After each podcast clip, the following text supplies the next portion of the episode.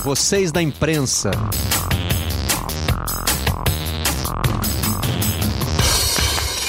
Olá, amigos do canal Campeão, que bom estar de volta ao nosso convívio diário. Está começando uma nova versão do Redação Sport TV, o Redação Home Office, direto da sala da nossa casa para a sala da sua casa ou onde você estiver podendo nos acompanhar. Claro que todos esperamos que você esteja se cuidando, tomando todas as precauções necessárias. Gente que precisa trabalhar em serviços essenciais, tem gente que está seguindo a recomendação de ficar em casa. Nós conseguimos aqui uma solução temporária. Estamos de casa, todos nós aqui, os profissionais do jornalismo e também da tecnologia, que se uniram nesse projeto de voltar com o Redação Sport TV para a nossa programação e vamos num modelo diferente, contando também com a sua compreensão, estar de volta a esse bate-papo diário. Horário diferente, uma da tarde, de segunda a sexta-feira, e com uma novidade. Depois do Redação, que vai ao ar, como sempre, no Sport TV, você terá o conteúdo da nossa conversa em áudio no podcast Vocês da Imprensa. Vou apresentar os meus convidados de hoje, eles vão aparecer aqui ao meu lado na tela. Direto de Madrid, Fernando Calais. Para você não mudou nada, né, Calais? Como você botou na rede social. Sempre participou de casa, continua assim, né? É, não mudou nada, estou fazendo a mesma coisa, mas é legal também ver todo mundo da mesma forma. Eu acho que é uma forma mais descontraída, diferente, e eu espero que a galera goste. Tomara que sim. Fabiola Andrade, a gente também costuma conversar de tela para tela, Fabiola, mas de é. sala para sala é a primeira vez, né? É a primeira vez, Barreto, Calá, Serginho, vocês que acompanham a gente aqui nesse momento é importante histórico, né? Também para a gente poder é, bater um papo aqui via internet de casa e vocês na TV acompanhando a gente. Sérgio Xavier Filho, bom dia, Serginho. Aliás, deixa eu me readaptar, né? Boa tarde, porque esse Redação Home Office começa, home office começa a uma da tarde, é até bom para a gente relembrar o horário. Tudo bem, Serginho? Boa tarde, meu caro Barreto. Acho que a gente está vivendo, uh, Barreto, Calaz e Fabiola, né, e todos os que nos assistem, acho que a gente está vivendo um, um momento né, é, completamente diferente no mundo, né, onde é, a gente não tem mais o ideal, né, o perfeito, né, a gente tem o possível. E dentro do possível, eu acho que esse Redação em Casa é a nossa versão mais aconchegante que a gente pode oferecer. Né?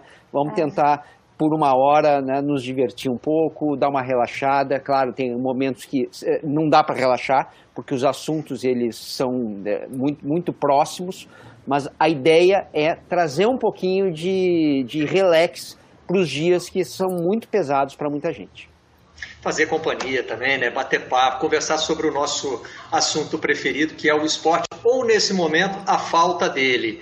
Temos uma novidade no mundo olímpico, no universo olímpico. Data para os Jogos Olímpicos e Paralímpicos, que continuam se chamando Tóquio 2020, mas vão ser disputados em 2021, 364 dias de diferença, de oito, de, perdão, de 23 de julho a 8 de agosto. Era de 24 a 9, né, em 2020, agora é de 8 de 23 a 8 em 2021. É, queria saber de vocês, começando pelo Calais, se acho que um ano a gente pode marcar data no calendário, né, Calais? O resto é que está tudo muito difícil, né? Pensar se o calendário do futebol volta em junho, volta em julho, se volta, se vão acabar os campeonatos, tudo isso é mais complicado. Mas projetar para daqui a um ano é possível, né? Não, com certeza, e eu acho que demorou muito né, para a gente ter essa confirmação, Barreto. É, tá, era evidente que era impossível ter as Olimpíadas esse ano. É, várias federações, vários países do mundo já tinham declarado que não iriam se acontecesse esse ano seria, teria sido, é, teria sido a, quando a gente fala do, do espírito olímpico, né, que é para unir as pessoas, é, esse jogo teria desunido muita gente. Teria, teria sido o jogo, a gente estava falando aqui na Espanha, que seria os jogos é, assim, da injustiça, porque vários países do mundo, os atletas não estão podendo treinar. Então, eu acho que é o mais justo. É, é, o, é, o, menos que causa menos impacto. Né? A gente tem o Mundial de Atletismo e o Mundial de Natação, que são os únicos grandes eventos que vão ser vão ter as datas afetadas por causa dessa mudança da, das Olimpíadas. Então acho que eu, é é, era, era um anúncio que tinha que ter acontecido já há bastante tempo, sabe, Barreto? Até porque, né, Fabíola, não é um anúncio que afeta só os Jogos Olímpicos ou o Comitê Olímpico, né? Claro. A partir de agora, cada esporte começa a programar suas atividades com uma meta, com a meta Exato. de 23 de julho. Né? A gente tem, por exemplo, aí em São Paulo, o Pinheiros, um celeiro de uhum. talentos olímpicos brasileiros, que, como vários outros clubes, está fechado, não está é, disputando suas competições nem fazendo seus treinamentos de forma normal, né? Pois é, Barreto. Aqui em São Paulo, né, talvez não, certamente, né? É a cidade, o estado mais forte, com o maior número de atletas olímpicos Sim. aí do país, né? E eu até tive um encontro com a Etienne Medeiros uma semana antes de começar a minha quarentena, né? É uma nadadora, hoje a principal, o principal nome da natação feminina, e ela, na dúvida ainda, né? Você vê, ela não tem como treinar, ela não, todas as piscinas estão fechadas, né? Que foi uma reclamação principalmente das pessoas ligadas à natação. É impossível você colocar um nadador para competir sem treinar na piscina. Por mais que ele mantenha a forma ali em casa e tentando, né? Ela, inclusive, não tinha ainda a vaga segurada dela é, para as Olimpíadas é, de Tóquio, apesar de ser nome quase que certo, né? Nesses Jogos Olímpicos, né? Pela importância dela, primeira nadadora feminina, campeã mundial em piscina curta e em piscina longa mas ela não tinha ainda a vaga dela assegurada, porque ainda não tinha acontecido. Em junho estavam marcadas né, as eliminatórias, as classificatórias para os Jogos é, de Tóquio. Então, agora ela tem um ano aí pela frente para fazer uma, uma programação junto com o treinador, com a equipe técnica dela toda, para poder se preparar para o ano que vem, né? É, e é bom a gente frisar, né, apesar de tudo que está se falando sobre treinar em casa, tentar manter a forma, é lógico que para o cidadão comum, como nós aqui, Serginho é um pouquinho é, é incomum aqui Ele, em é, comparação aos é. outros, que é maratonista, né? Está correndo na escada de, de, serviço do prédio, que já, já me contou. É, eu andando na escada para pegar as compras lá embaixo, eu estou ficando cansado, mas encomendei agora um rolo de bicicleta que está para chegar, talvez afete até o cenário que o lugar que tem para ficar é ali, mas vamos ver como é que vai, como é que vai encaixar. É, no nosso caso, gente, é questão de manter a saúde, né? É, a gente não precisa é, de uhum. desempenho. Agora, uhum. atletas de altíssimo nível, né, Serginho? Cada milímetro, cada milésimo de segundo conta. Então, a questão da preparação em casa, evidentemente, ela é importante na manutenção da saúde, mas quando a gente fala do esporte que não é nem de alto, é de altíssimo rendimento, porque né, os Jogos Olímpicos e Paralímpicos são o principal momento do calendário para esses atletas, é outro mundo, outra história. Pois é, Barreto. É, o Calas pegou um ponto que é o ponto da demora. Né? Por que, que demorou tanto? Estava tão na cara que seria impossível fazer um evento planetário, né? que, é, que tem atletas de todo mundo chegando ao mesmo tempo para competir sendo que uh, o, uh, a, a, a, o coronavírus ele, uh, ele não chegou ao mesmo tempo em todos os lugares. Então, estava na cara que não ia dar certo. E aí, o que, que o Comitê Olímpico Internacional fez? Basicamente, ele angustiou, né? ele atrapalhou a vida de uma comunidade imensa de atletas, de treinadores, de, de fisioterapeutas, gente que está em volta. Né? É, se tivesse sido avisado mais cedo, né, pelo menos essas pessoas estariam um pouco mais tranquilas em relação à própria preparação delas. Né? É, um maratonista, Barreto, até consegue, né, se tiver uma esteira em casa, né, manter uma certa rotina de treinamento, né? Não é fácil você fazer um, um longo de 30 quilômetros na esteira, Nossa. mas dá para fazer, né? Agora, é. o cara do salto com vara, ele não tem a menor possibilidade de, de continuar treinando, né? Como a Fabíola falou, piscina também não dá. Tecnicamente, né, a gente já vai ter jogos um pouquinho diferentes, um pouquinho mais prejudicados, porque todos os esportes né, chegam, é, se preparam, né, é, você faz todo o planejamento para que o ápice chegue né, exatamente no momento olímpico. Né? Então, os outros três anos anteriores né, são, são três anos que você vai chegando. E agora quebrou isso. Né? Então, todo mundo vai ter que se readaptar. Isso vai fazer que o papel dos treinadores em todos os esportes seja mais fundamental do que nunca para tentar é, fazer contas e readaptar ciclos? A gente vai ter que reaprender a fazer conta. Por exemplo, é, uma coisa que parece banal: idade de atleta. Né? É. Um ano pode fazer uma diferença fundamental no seu desempenho, embora a ciência tenha evoluído muito nesse sentido. A gente está vendo grandes atletas aí chegando perto dos 40 anos. É, dá para citar o Roger Federer, é, o LeBron James não está perto dos 40, mas é, se não me engano, tem 36 anos e ainda está é, desempenhando em altíssimo nível. Agora, eu penso, por exemplo, na Formiga, né, que é um fenômeno. Certamente vai aos Jogos de Tóquio em 2021, uhum. mas é um ano a mais depois dos 40. Né? O peso desse ano para esses atletas vai ser muito maior. Tem também questões de preparação. É, acho que foi o próprio Serginho que me alertou hoje, né, Serginho? Que na China já há uma preocupação com uma possibilidade de uma nova onda, de um retorno do coronavírus. Então as atividades estavam marcadas para voltar, inclusive no esporte, provavelmente também vão sofrer uma, uma, uma revisão. É, é, é, é, notícia agora da manhã, né, de, é, de, de, de reaparecimento do surto comunitário, né? não é gente chegando na China, né? os próprios chineses aparentemente estavam é, já é, imunizados, né?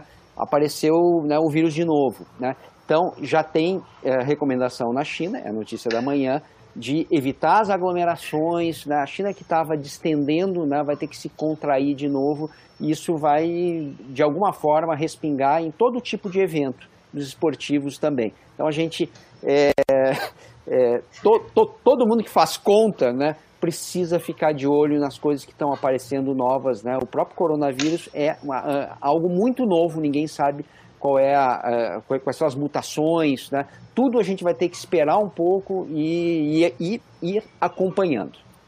O Barreto? É, essa conta de um ano a mais a gente vai ter que fazer no futebol também, Fabiola chamou.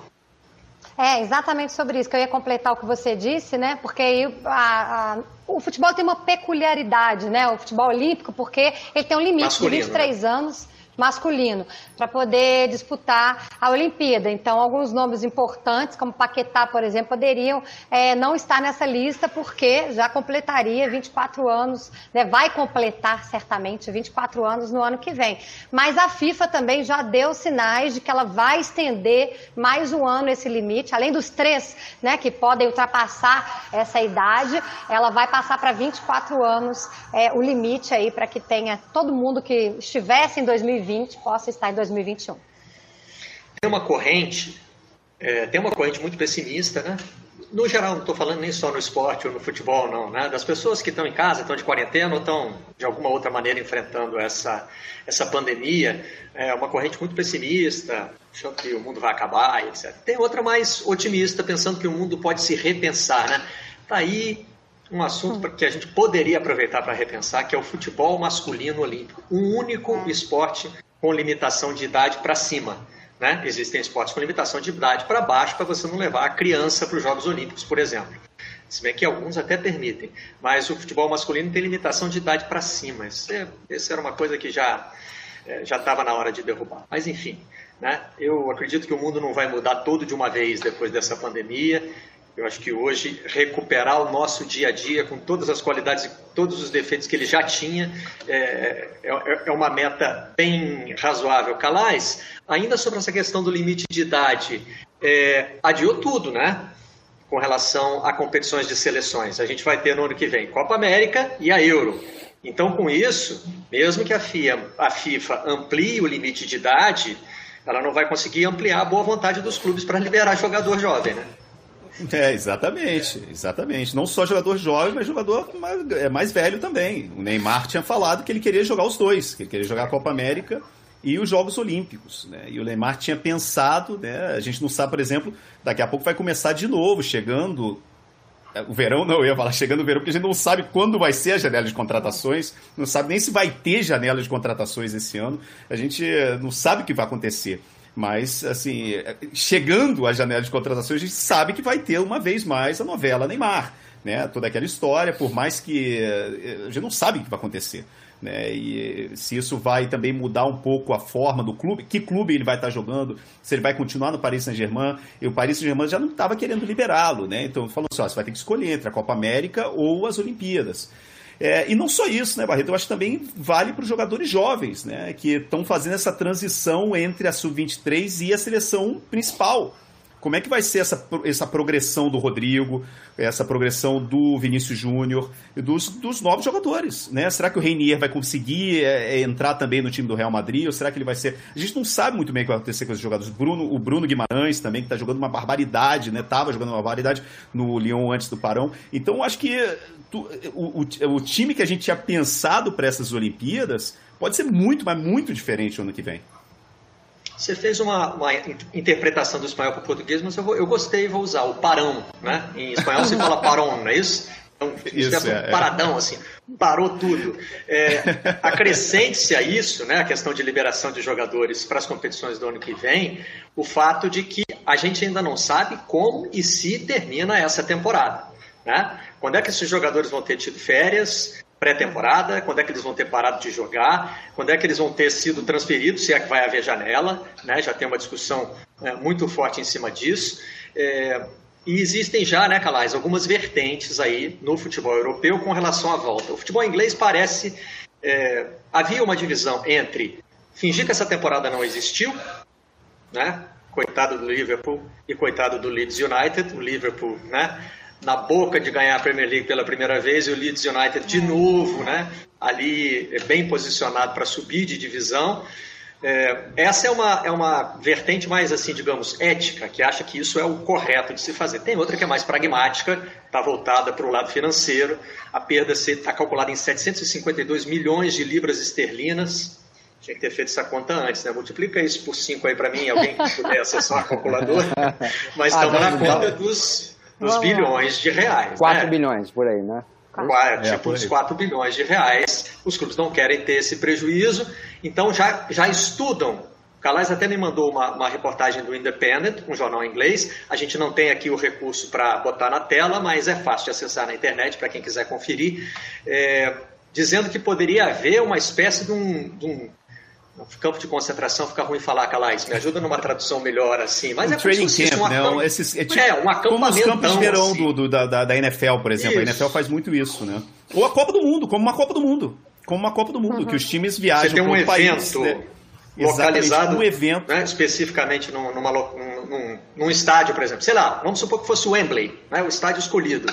E aí todo mundo se hospeda por ali perto e aí você consegue monitorar melhor a questão da saúde, de não haver contaminação entre os jogadores. Te parece viável? Eu, eu, eu achei a matéria, a reportagem um pouco fantasiosa, assim, meio. Não, e sabe que é o pior? Meio admirável. É, a gente estava até conversando sobre isso com, com o WhatsApp, assim, como 5, 6 horas depois que essa matéria saiu.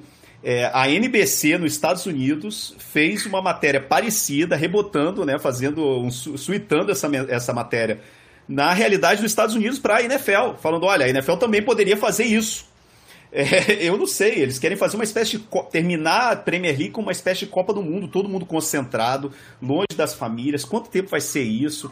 Estádios vazios, né? Fazer uma, um mega evento, todos os jogos, a ideia dele é televisionar todos os jogos, todos os jogos televisionados. Vai lembrar que é verão europeu, a temperatura sobe muito. Onde vai ser? Será que vai, vai ter que ser todos os jogos à noite?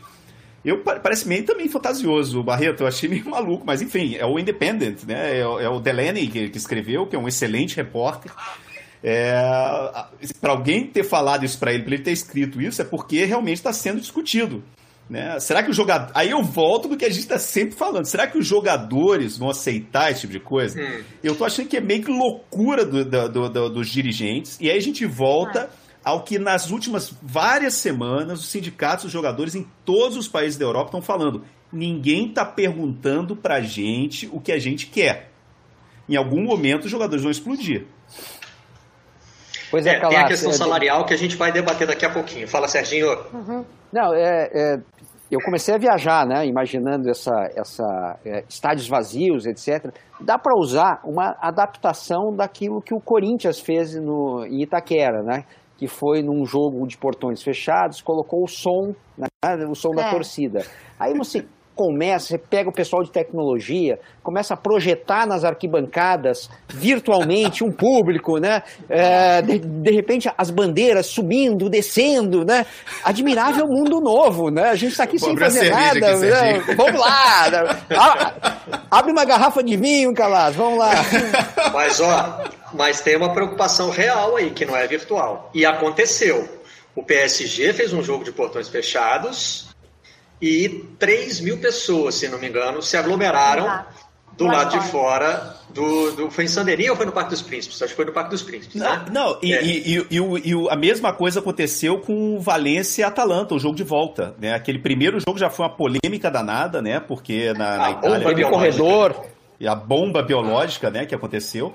E no jogo de volta aconteceu a mesma coisa. Cheio de torcedor do Valência e do Atalanta do lado de fora do estádio. Né? Você tem razão, não tinha pensado nisso. E, e Barreto, Fabiola, trazendo... vamos trazer para o futebol brasileiro, fala. Isso. Não, Pô, a gente está alinhado hoje, era isso mesmo é? que você ia fazer? Barreto e não foi ensaiado, hein? É, a gente não combinou, mas assim, né? A afinidade é grande. É, trazendo isso exatamente para o futebol brasileiro, que eu estou lembrando aqui, que a gente até comentou no Redação mesmo, é, daquele jogo do clássico, né, Guarani Ponte Preta, que foi o último jogo aqui do Campeonato Paulista, no Brinco de Ouro da Princesa, no, no estádio do Guarani, que também era com portões fechados, e a torcida do Guarani foi lá para fora, é, inclusive tentou invadir né, o Brinco de Ouro, no momento que a Ponte vencia por 2 a 0 aí não deu certo, né, um policiamento é, foi reforçado lá, deu conseguiu impedir esses torcedores, mas depois os atletas também foram comemorar com a torcida, quer dizer, não resolve nada em época de coronavírus, né? É, é, porque aí você vai ter que ter um esforço concentrado para né, isolar os jogadores, fechar o estádio e tal, e impedir chegada da torcida. Embora em muitos países hoje já haja né, um, um, policiamento mais ostensivo nas ruas. É, o, o, Rafa De Angeli de Paris já nos trouxe relatos de que para sair para correr na rua, por exemplo, você tem que apresentar um documento, tem que é, explicar para o policial quanto tempo você vai ficar na rua. E na Espanha também, né, Calais? A movimentação não está liberada assim. Não, não pode, não pode fazer nem esporte. Aqui não pode fazer esporte na rua. Você só pode sair de casa para comprar comida produtos é, de assim produtos imprescindíveis para o dia a dia e remédio. Ou então as pessoas que têm licença para trabalhar podem sair na rua. Né? Então é, é o único caso, não pode sair para fazer esporte. O Fabiola, e tem outro problema, né? Quando a gente voltar com os estaduais, tem um problema que, que tem um exemplo perfeito aí em São Paulo. É, uhum. Por mais que haja esse tipo de ideia aí, vamos supor que a gente queira importar esse tipo de ideia, ah, vai fazer com portões fechados, vai fazer num lugar só, isso resolveria um problema do Santo André, por exemplo, que hoje é o líder do Campeonato Paulista em pontos, né? Porque o Santo André não terá estádio é, se as competições voltarem para o segundo semestre. Só que, é, se você resolvesse, por exemplo, ah, vamos fazer todos os jogos eu ia citar o Pacaembu, mas o Pacaembu está usado hoje como, tá, como hospital de campanha, né? Mas sei lá, uhum. elege um estádio, fala, vai ser lá, o Morumbi, qualquer um que seja. Aí o Santo André resolve o problema de não ter estádio, embora tenha que se mudar para a capital com seu grupo, pra, com seu elenco para jogar. Mas o Santo André, quando o futebol voltar, não terá time, né? Os contratos não. de muitos clubes pequenos com seus jogadores uhum. acabam logo depois dos estaduais. É o caso do Santo André. É o caso Santo André, até aqui o líder do Paulistão, né, com 19 pontos. Tem a mesma pontuação do Palmeiras, mas no critério de desempate o Santo André assume a liderança do Paulistão. Aí depois vem em terceiro lugar o São Paulo com 18 pontos. É claro que não terminou nem ainda essa primeira fase do Paulistão, então seria é, injusto declarar o Santo André como campeão paulista, na minha opinião, né, porque nem a primeira fase ainda tinha terminado. Mas aí mais grave ainda, vai continuar o Paulistão depois dessa crise, em agosto, mas aí o Santo André não tem mais o time, né? Quase que 70% do, dos jogadores do time do Santo André tem o contrato encerrado agora, em abril, né? E como é que o Santo André vai manter esses atletas até agosto, por exemplo? Dando uma data aí é, fictícia, né? Para recomeçarmos o futebol no Brasil. Então, é, vai ser injusto, né, Barreto? Independentemente da decisão. Ah, não vamos ter Campeonato Paulista ou regionais em 2020. Vai ser injusto porque vai ser frustrante. O Santo André fazia uma belíssima campanha. Né, um time que consegue uma, até nacionalmente né, uma, uma visibilidade. Agora, não tem como declarar alguém, na minha opinião, campeão estadual nesse momento. Serginho, Serginho. Agora a Fabiola me fez pensar hum. numa coisa. Quem chamou? Foi o Calais? Não, fui eu mesmo. Não, Pode não, não, não, então, vai, então, então fala, fala, primeiro o que você quer, o que você quer acrescentar ao, ao que disse a Fabiola. Vamos ver se é a mesma coisa.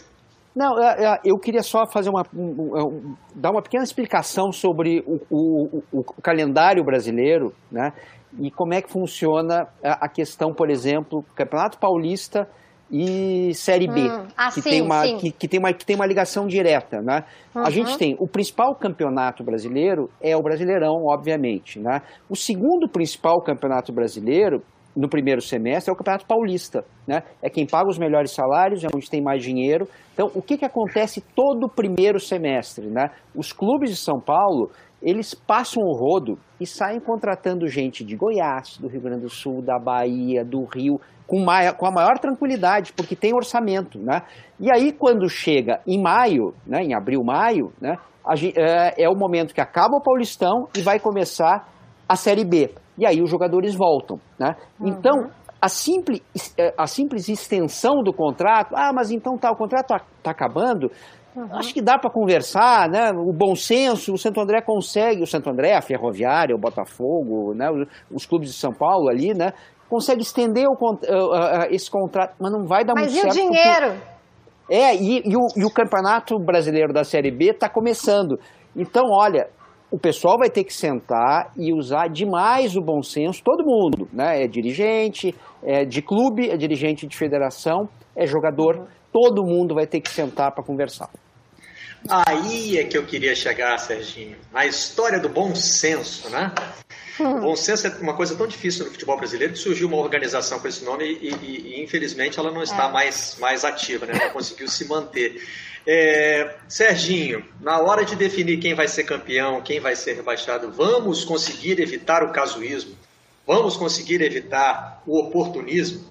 De gente querendo puxar a brasa para sua sardinha?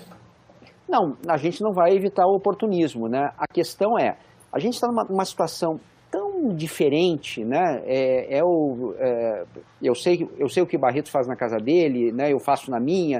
É, a gente tinha uma diarista que vinha aqui, é, ela não pode mais vir aqui. O que, que diz o bom senso? Fica na sua casa e a gente continua, é, a gente continua pagando a diária. Então, assim, o bom senso ele está permeando a sociedade. Né? A gente está tendo que tomar uma série de, de atitudes de bom senso. Né?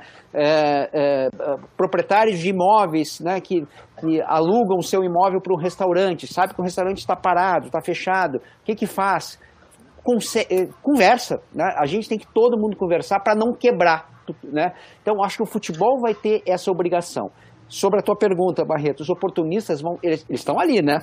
Eles não saem, é, é, é, eles estão sempre no lugar onde sempre estiveram, né? Agora é um momento que se aparecer verdadeiros estadistas, né? Gente que consiga pensar no, no negócio como um todo, essa turma tem, tem muita condição de, de uh, aproveitar esse momento para a gente dar uma evoluída, passar para uma nova fase. É isso que eu estou esperando, é isso que eu estou esperando do futebol. Eu acho que tem um caminho, tem um vácuo tão preparado para aparecer alguém com bom senso e que olhe não para o seu clube, não olhe para o seu estado, não olhe para a sua federação, mas olhe para o todo. Quem conseguir fazer isso olha, tem grande chance de, de, de, de, ficar muito importante no futebol brasileiro nos próximos anos. Está aí o desafio lançado. É, no futebol brasileiro e mundial, porque eu fico pensando, Calais, o, é, o que, que Real e Barça topariam agora? Pra... Os dois estão ali disputando o campeonato, né, a liderança do campeonato espanhol. E aí? É. Dá o título para quem está na liderança agora? o outro não aceita. Não ia funcionar, né? não ia funcionar, não. Vamos jogar, vamos jogar. Eu acho que vai jogar, vamos jogar. Vai ter. A não ser, vai, eu acho que a gente vai acabar tendo. Eu, a minha, o que eu acho que vai acontecer, a gente vai ter futebol em agosto. Eu acho que vai acontecer e vão ser jogadas essas últimas 11 rodadas que acontecem aqui na Espanha. É o que os jogadores querem, eles já falaram que eles querem. Inclusive, quando começou a existir essa discussão de que, poxa, o que, que a gente vai fazer, não sei o que, já acabaram com o falando: olha, não, não, não a gente quer jogar. Os jogadores falaram que querem jogar, que não interessa, que, que, que seria o período de férias. A gente quer, então acho que aqui vai acabar jogando. Não dá. Imagina se dá o título para o Barcelona, não. não. Aqui ninguém aceita hum. isso. É, aqui no Brasil ainda tem a questão do Campeonato Brasileiro. Nessa, gente, agora tudo que a gente falar é puro achismo, né? Ah, vai ser um Sim. turno só, vai dividir em grupos. A gente não sabe nem quando é que vai começar, né? O que já está sendo discutido por aqui, está sendo discutido também na Europa, é a questão salarial, né? Reduzir salário de jogador, é, como é que se dividem as perdas, e vai muito na linha do que o Serginho está dizendo aí, né?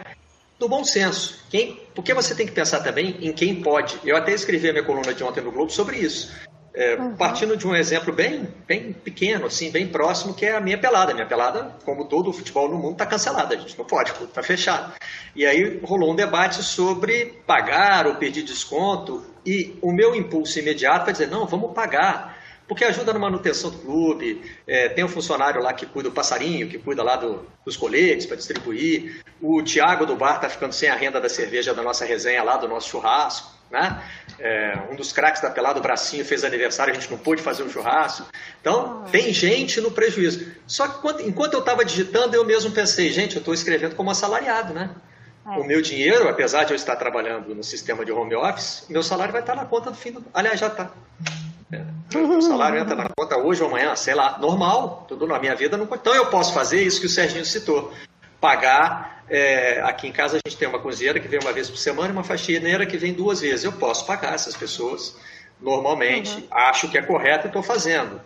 É, agora, tem gente, tem peladeiro que é pequeno empresário, que é dono de restaurante, que é autônomo, né? Então a capacidade de pagamento desses caras é diferente. Então tudo, para tudo hoje tem que haver conversa, né?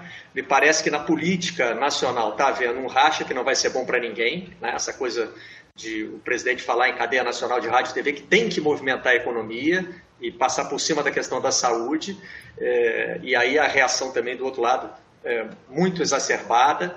Nem todo mundo pode ficar em casa, é, num dos nossos pilotos aqui, num dos nossos testes, o PVC falou: caminhoneiro, por exemplo, tem que trabalhar, senão o Brasil para. Então, né, tudo tem que ser muito discutido. No esporte começa a ser discutida a questão dos salários. Deixa eu voltar com o Calais, porque teve uma novidade em Barcelona, né? É, os jogadores estavam irredutíveis, não queriam aceitar cortes de salário, e agora o Messi já se pronunciou falando em 70%, Calais. É, e, e, em desacordo com a diretoria. Não houve um acordo, porque o que acontece aqui na Espanha, é, o governo ele deu uma opção, ele criou uma forma de, de, de, de que as empresas suspendam os contratos de trabalho né, nos próximos, nas próximas semanas. É, e aí o governo ajuda a pagar, os salários diminuiriam entre 10, 15, 20% das pessoas, o, o, o governo ajuda as empresas a pagarem esses salários e quando voltar ao normal, essas pessoas voltam a ter atividade normal, né? ninguém vai ser demitido, está inclusive proibido por lei, por decreto presidencial, de que não pode ter demissão durante esse período de quarentena. Estava existindo essa negociação do Barcelona com os jogadores, não existiu consenso, e aí hoje os jogadores, através do porta-voz dos jogadores, que é o Messi, no, na conta de Instagram dele, o Messi publicou uma carta dizendo que os jogadores, os jogadores decidiram que vão doar 70% do salário deles para o resto dos trabalhadores do clube, para que eles possam receber o dinheiro deles.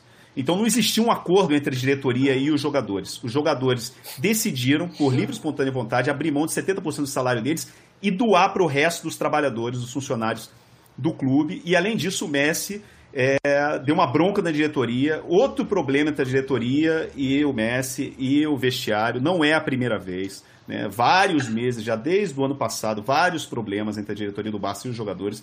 E o Messi falou: olha, a gente não gostou que a diretoria colocasse na nossa conta, entre aspas, que a gente não está querendo aceitar o, o, corte de salário. Né? Então, é, a crise institucional do Barcelona, que não é de hoje, só aumentou ainda mais depois desse momento. Mas os jogadores eu acho muito legal isso. Eu acho assim, uma, uma atitude nobre dos jogadores né, abrir mão de setembro, porque a gente falou várias vezes, o Neuer falou isso publicamente, falou assim, olha, a gente, jogadores da, de primeira divisão, de grandes clubes europeus, nós somos privilegiados. A gente tem que fazer alguma coisa. A gente tem que entender que a gente é privilegiado, que o mundo todo à nossa volta está passando por um momento complicadíssimo e a gente tem que perceber isso, que nós somos privilegiados, podemos fazer muito mais do que uma pessoa normal. E isso é o que os jogadores do Barcelona fizeram hoje através do porta-voz deles, o Messi. É sempre bom lembrar que quando o Noia fala nós somos privilegiados, ele está se referindo à camada dos jogadores de futebol que ganha esses salários milionários. Né? No Brasil, a gente tem uma realidade, por exemplo, de que 80% dos jogadores profissionais recebem entre um e três salários mínimos e estão nessa situação que a Fabiola já destacou aí, de não terem contrato para o ano todo. Os contratos uhum. expiram. Né? Até eu vou trazer daqui a pouquinho é, informações publicadas pelo, pelo Marcos Mota, que é um, um, advogado muito ligado a essa questão do futebol e do entretenimento, sobre o que a FIFA já pretende fazer para manter contratos. É, eu só queria citar antes um exemplo aqui do Brasil: o Fortaleza já chegou a um, a um acordo com seus jogadores, cortando salários dos dirigentes também. Houve ali né, é, os dois lados cedendo. O Atlético também já está é, para anunciar um acordo, quer dizer, os clubes brasileiros estão é, é caminhando para soluções individuais, né, Fabiola? É, em relação ao Atlético Mineiro, Barreto, foi uma atitude, até a gente falou em alguns testes nossos aqui no Redação, né? Que além de ser um momento de todo mundo pensar em todo mundo, mas dos grandes pensarem nos menores. Esses grandes eu não digo só de poder, não. Os grandes, os maiores financeiramente falando. Então o Atlético Mineiro, ele, tomou, ele disse que se não tomasse essa atitude, seria o caos, os clubes iriam quebrar, na opinião da direção do Galo. Então o que foi decidido? Eu achei até bem legal a postura do Atlético Mineiro. Quem ganha até 5 mil reais não terá nenhum desconto, nenhuma alteração no salário. Aí, acima de 5 reais, Barreto, será gradual né, essa redução aí nesses períodos a partir de abril, agora já está incluído. Então, os jogadores profissionais, obviamente, que ganham bem melhor, né, que são os maiores salários do Atlético Mineiro, eles vão ter descontos de 21 a 25% no salário nesse período, já contando a partir de abril, né? Mas quem ganha até 5 mil reais, funcionários do Atlético que ganham até 5 mil reais, não terão nenhum desconto. E aí, então a gente volta a falar aqui, são os maiores, os privilegiados, ajudando aqueles que nesse momento vão sofrer muito mais, principalmente economicamente, né? Acabo é, de ver aqui no site Meu Timão, desculpa Serginho, só para completar a informação da Fabiola, que o Corinthians está estudando medidas em relação a salários de atletas e funcionários, mas por enquanto só uma lista de possibilidades, né? ainda não tem é, é, decisão tomada. É. Sérgio Xavier. O Atlético Mineiro quase que gabaritou, né? Tá, tá fazendo o que, o que é. tem que fazer, né? Proteger quem, quem é desprotegido, né? E, uhum. uh, e pedir uma parceria com quem está mais privilegiado. Eu acho que a grande uhum. questão agora no Brasil é, é, é, a gente não tem como na Espanha, por exemplo, do Calas, né, uma liga, uma liga forte, com clubes mais ou menos estruturados, um, dois deles muito ricos, né, um terceiro que é o que é o, que é o, que é o do filho do Calas, né, o do Elias, né, o, é, que é o Atlético de Madrid, né, um uhum. pouquinho mais para baixo, mas também Só super filho, cheio de grana, né, só o filho. Né? Hum. É, no Brasil a gente não tem esse tipo de coisa. Né? A gente tem clubes como, como Palmeiras e Flamengo, principalmente, né? que, é, que, que tem caixa, que tem investimento, né? e a gente tem clubes absolutamente quebrados como o Botafogo. Né? Então, é, são, são situações muito diferentes. E são situações diferentes também quando a gente vai ver os elencos. Né? Então, tem elencos mais ou menos coeso, por exemplo, acho que o Fortaleza parece dar um pouco uh, o exemplo de, de ter ali uma coesão. Alguns clubes uh, são mais homogêneos, clubes que, que, os elencos estão há mais tempo. Acho que o Grêmio, por exemplo, é, é, é um elenco mais fechado, justamente por ele, por ele se repetir né, é, quase todos os anos, muda pouca gente. Agora, tem elencos muito novos, né? E aí, para acertar, né, para conversar com essa turma, né, turma que não está preparada com uma, com, uma visão de classe. Né? E agora a gente tem que ter um pouco uma visão de classe, classe no sentido de somos, estamos todos no mesmo barco. Né? Uhum. Essa, é, esse é outro desafio que vai ficar para o futebol brasileiro. E quem lidera? É uma pergunta que eu faço a vocês. Pode ser no futebol internacional, pode ser aqui no futebol brasileiro. Quem é que toma frente disso? Vai haver um grande consenso? É, todo mundo vai conversar? Ou é preciso que aqui no Brasil, por exemplo, a CBF tome a liderança? Barreto, se você me permite, você até citou aí o movimento. É, você citou o movimento Bom Senso, né? Que é, era liderado na época pelo Paulo André, jogador de futebol, que agora é dirigente do Atlético Paranaense. E o Atlético Paranaense ele é um time que tem mostrado ser vanguardista junto com o Bahia no cenário nacional, né, quando você fala em novas questões do futebol. Inclusive o Atlético Paranaense foi o primeiro a ceder ali suas instalações, a Arena da Baixada, para ajudar né, na guerra e no combate ao coronavírus. Então, quem sabe o Paulo André, eu dando uma sugestão aqui, Paulo André, com licença, estou citando seu nome aqui, mas isso inclui todos os dirigentes dos clubes brasileiros, dos maiores aí, para poder tomar essa frente. Eu não acho que essa iniciativa venha da Confederação Brasileira de Futebol. Mas se você tem um número de clubes, né, que são os mais fortes politicamente, economicamente, tomando atitudes para poder mudar o cenário do futebol brasileiro, e aí eu citei o Paulo André porque ele fez parte do movimento Bom Senso, que o, que o Barreto falou aqui, quem sabe a gente pode ver um novo cenário a partir de, depois, pós-pandemia, né? Mas a minha, a minha coluna de ontem que eu citei aqui, Serginho, começa com a minha pelada e termina na CBF. Não para comparar uma com a outra, mas para dizer que no universo, saindo do universo pequenininho, lá é, do meu futebol de terça-feira, é, a gente chega a um universo tão amplo que me parece que só é, alguém com, com, capacidade de pensar no clube grande e no clube pequeno ao mesmo tempo poderia liderar esse processo. E o presidente da CBF, Rogério Caboclo, foi eleito como uma plataforma de se diferenciar dos outros dirigentes. Né? Ele já até trabalhou em gestões anteriores da CBF, nessa sequência trágica que a gente vem tendo aí de presidente denunciado, preso, extraditado, enfim. Ele quer se diferenciar é, desses seus antecessores assumir a liderança, de repente, desse processo seria um, uhum. seria um primeiro caminho. Serginho. Seria, seria excelente, Barreto, é, seria o ideal, né? se a gente tem uma confederação que né, congrega todo mundo, né? deveria vir é, uma, uma, uma ideia de congregação justamente dela. Né? Essa é a lógica. Né? Agora, vamos para a realidade. Né? Na realidade, não tem nenhum dirigente da CBF hoje que tenha, que tenha estatura política para liderar qualquer coisa. Né? É, é, você tem hoje, a, a, CBF tem um caixa enorme, um caixa aí de né, faturamento de bilhão, né? É, teve um, um, lucro bastante vigoroso, né, que, que poderia ser, é, inclusive, dividido nesse momento com os clubes, mas não tem essa liderança política. Eu concordo com a, com a Fabiola. Acho que tem que partir de clubes, né? Tem que partir de, do grupo de WhatsApp né, do, do, do, uhum. do Paulo André, do, é, do, do, dirigente do, do Atlético, do, do Internacional, Rodrigo Caetano. Né? Eu acho que agora Mas eles é vão hora... pensar nos pequenos? Deveriam, deveriam, porque é. no final das contas, né, tá todo mundo no mesmo barco, né? Os grandes estão no mesmo barco dos pequenos porque tem um campeonato em comum entre eles, né? E, é, e outra coisa, né? É, o jeito que as decisões estaduais são tomadas, né, são tomadas em colegiado. Então, o voto, por exemplo, no caso de Minas, né, de Cruzeiro e, é, e Atlético, né, é um voto que é o mesmo do Ipatinga, né? é, é, é tudo muito parecido lá. Né? Então, se uhum. você não achar que está no mesmo barco, você não está entendendo esse novo mundo. Deixa eu trazer aqui algumas iniciativas da FIFA. Eu já citei o texto que foi publicado pelo Marcos Mota, é, advogado, com grande atuação no futebol, no esporte, nos ramos do esporte e do entretenimento, e ele cita iniciativas de um grupo de trabalho da FIFA que está conversando com os chamados stakeholders, né?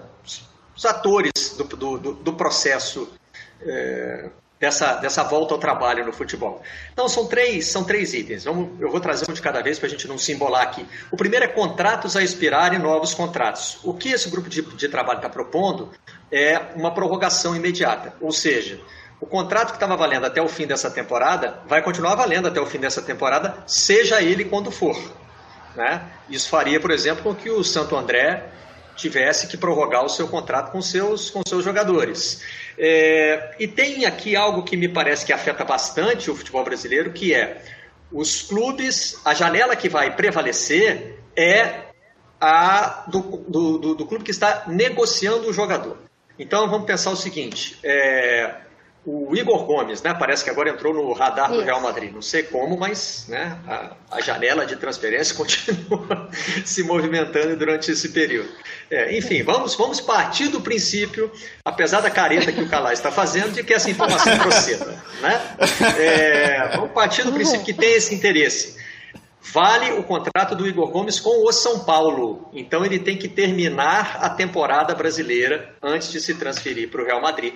Acho que essa é uma mudança bastante relevante, né? Para o São Paulo, hein, Fabiola? Bastante. Com certeza. É.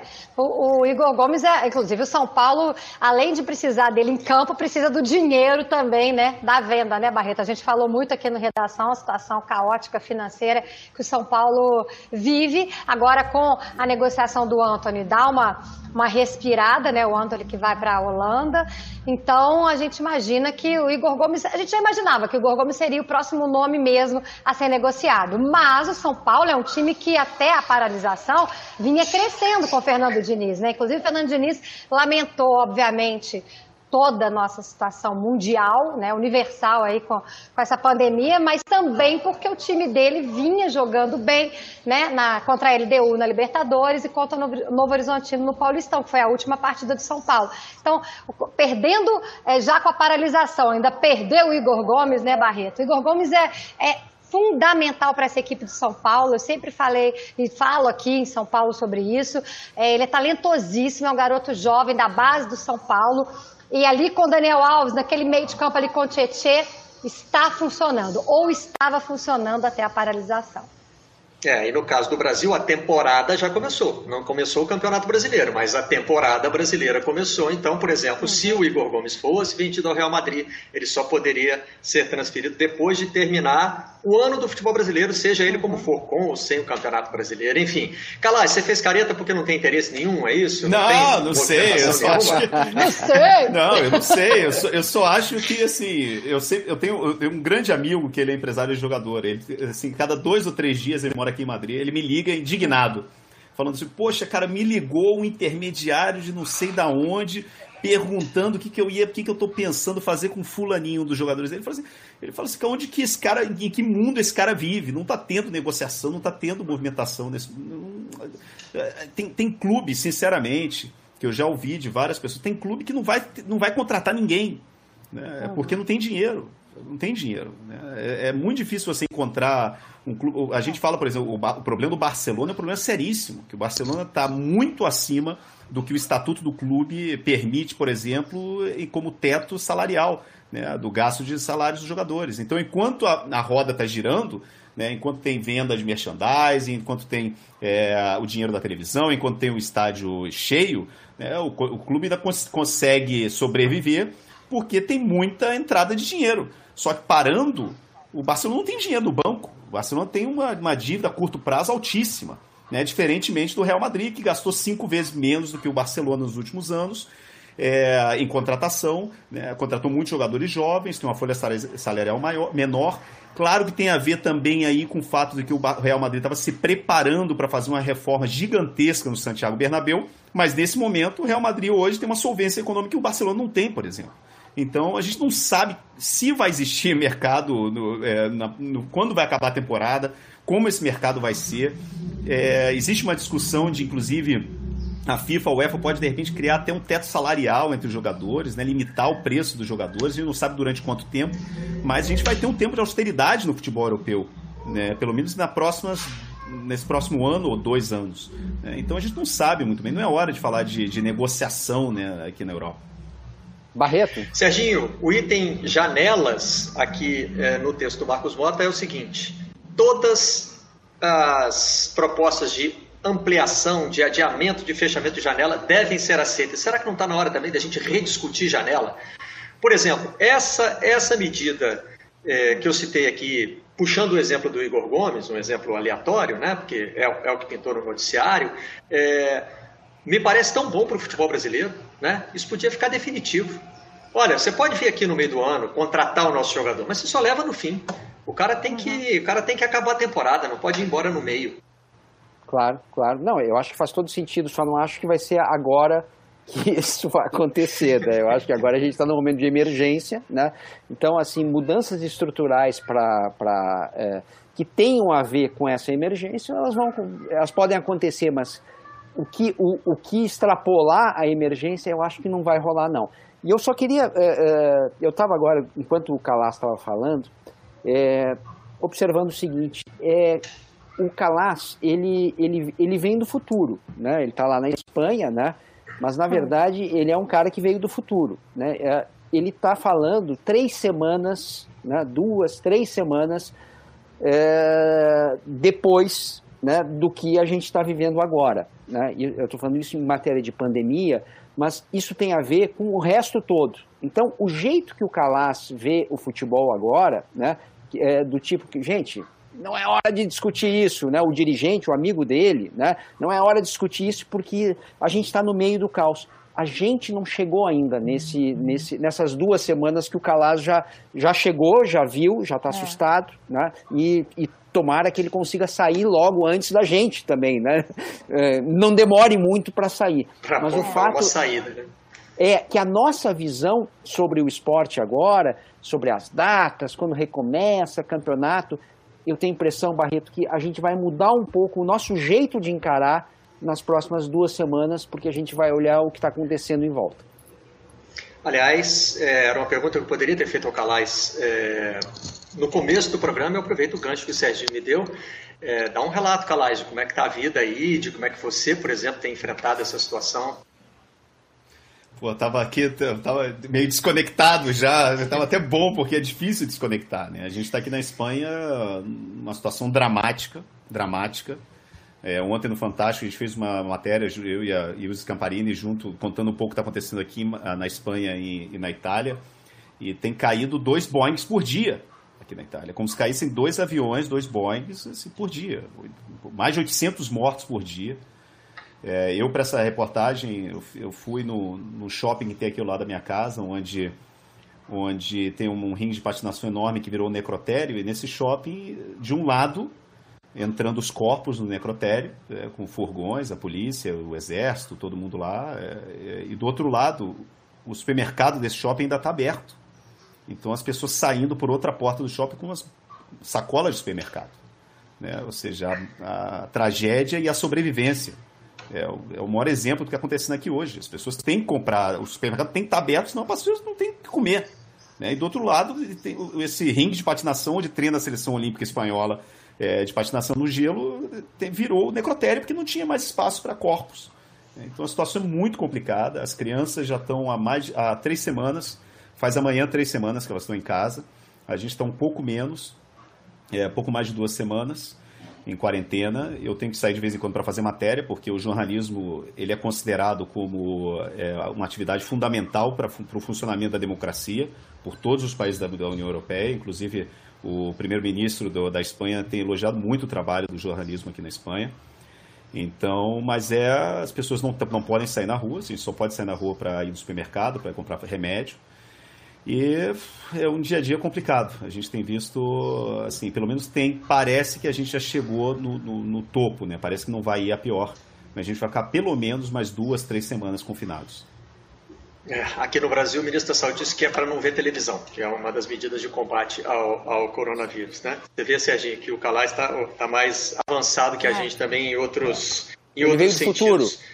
É, é, tomara que o nosso futuro seja esse, de respeito ao jornalismo como instrumento de democracia. O Serginho, é, com relação ao Atlético, você disse que o Atlético gabaritou, mas me parece que faltou um pontinho aqui. Estou vendo uma reportagem do Globoesporte.com que diz hum.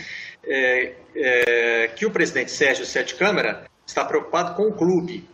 É, declaração dele: Eu penso em defender o clube, eu não fico preocupado se o funcionário chiou ou não chiou. Se alguém estiver insatisfeito, a gente faz o desligamento. Esse era justamente o terceiro tema que eu ia abordar aqui do artigo do Marcos Mota. É, lembrando que isso aqui não são sugestões do advogado Marcos Mota, tá, gente? É porque ele está fazendo parte dessas conversas e trouxe o que a FIFA, a gente está trazendo aqui como informação, do que a FIFA está propondo é, aos clubes, às federações, enfim, a todos os envolvidos nesse debate.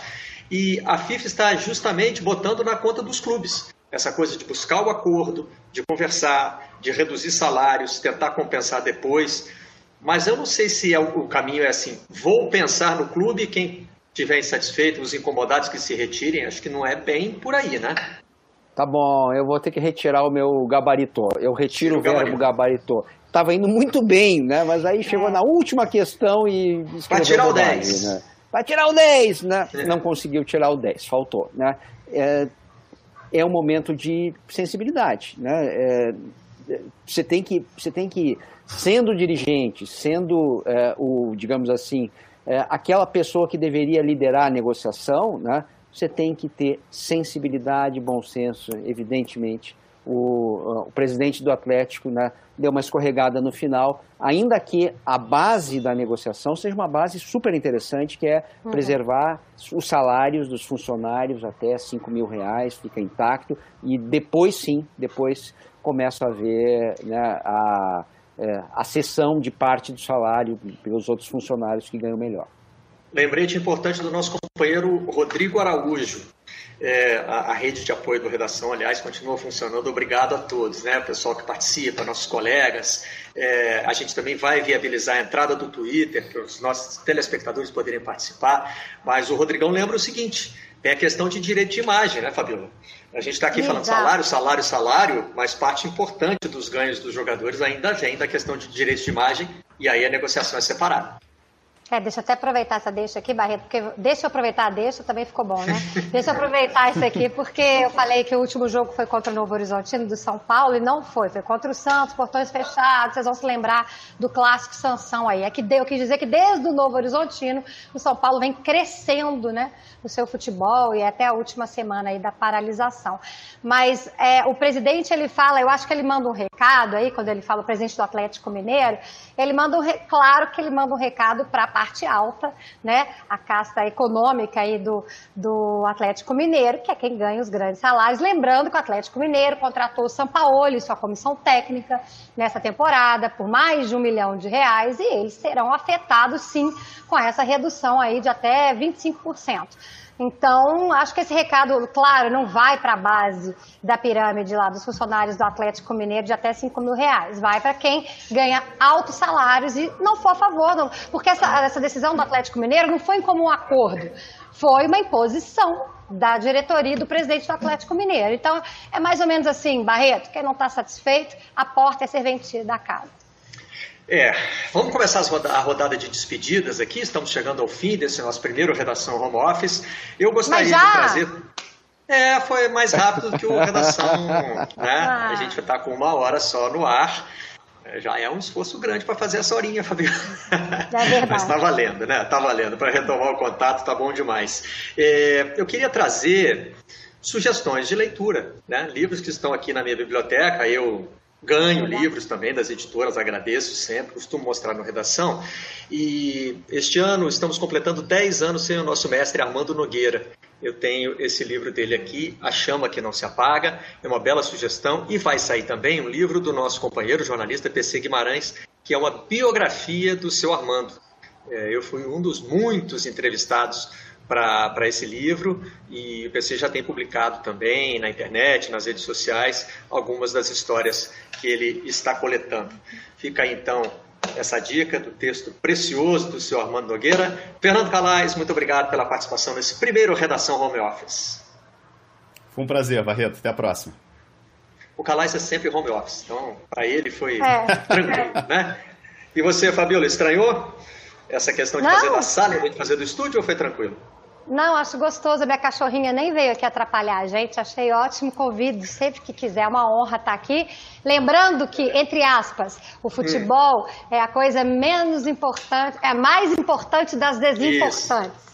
Então, Exatamente. se cuidem, fiquem em casa, por favor. Tudo isso vai passar. Um amigo meu me escreveu aqui, o Edinho, dizendo que esse home office é fake, porque não passou nenhuma criança correndo e gritando atrás de mim.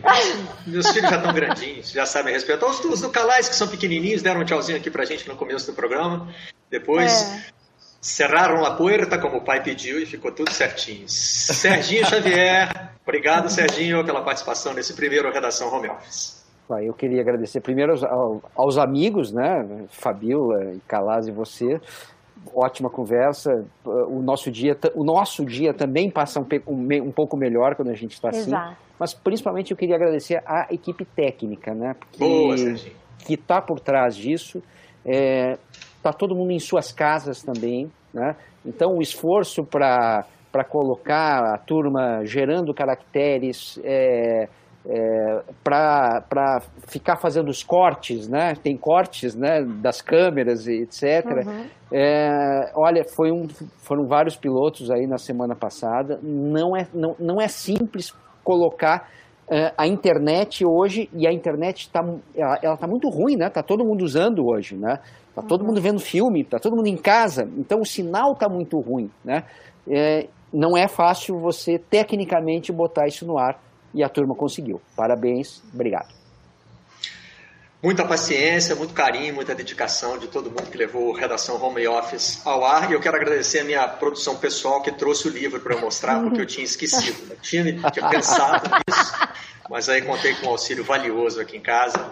Então está feito o agradecimento. Muito obrigado a você que nos acompanhou. Estaremos juntos todos os dias, à uma da tarde. E lembrando que o conteúdo em áudio desse nosso bate-papo vai estar disponível como podcast dentro do Vocês da Imprensa. Até amanhã, então. Estaremos juntos de segunda a sexta aqui no Redação Home Office. Tchau. Vocês da Imprensa.